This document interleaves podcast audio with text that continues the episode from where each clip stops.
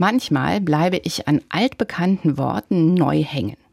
Stolpere darüber in Gedanken, halte inne und drehe und wende das Wort hin und her. Zuletzt gestolpert bin ich über das gewichtige Wort Verantwortung. Hört man öfter, auch in diesen Zeiten. Verantwortung übernehmen, übernimm Verantwortung. Wer ist denn jetzt hier verantwortlich? Aber was heißt das eigentlich? Das Wörterbuch spricht von einer Verpflichtung, dafür zu sorgen, dass alles gut läuft und im Zweifel dafür gerade zu stehen.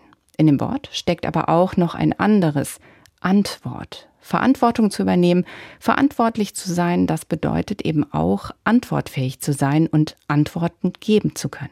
Zum Beispiel auch auf solche Fragen. Mama, was hast du gemacht, damit wir dem Klimawandel entgegentreten können? Bist du aufgestanden gegen die Rechten, gegen die, die unsere Demokratie und die Gleichberechtigung aller Menschen angreifen? Oder auch, hast du das getan, was du dir für dein Leben gewünscht hast oder es zumindest immer wieder versucht? Verantwortung haben heißt auch Antworten geben können, der nächsten Generation und sich selbst, immer wieder und auch die dazugehörigen Fragen zu stellen.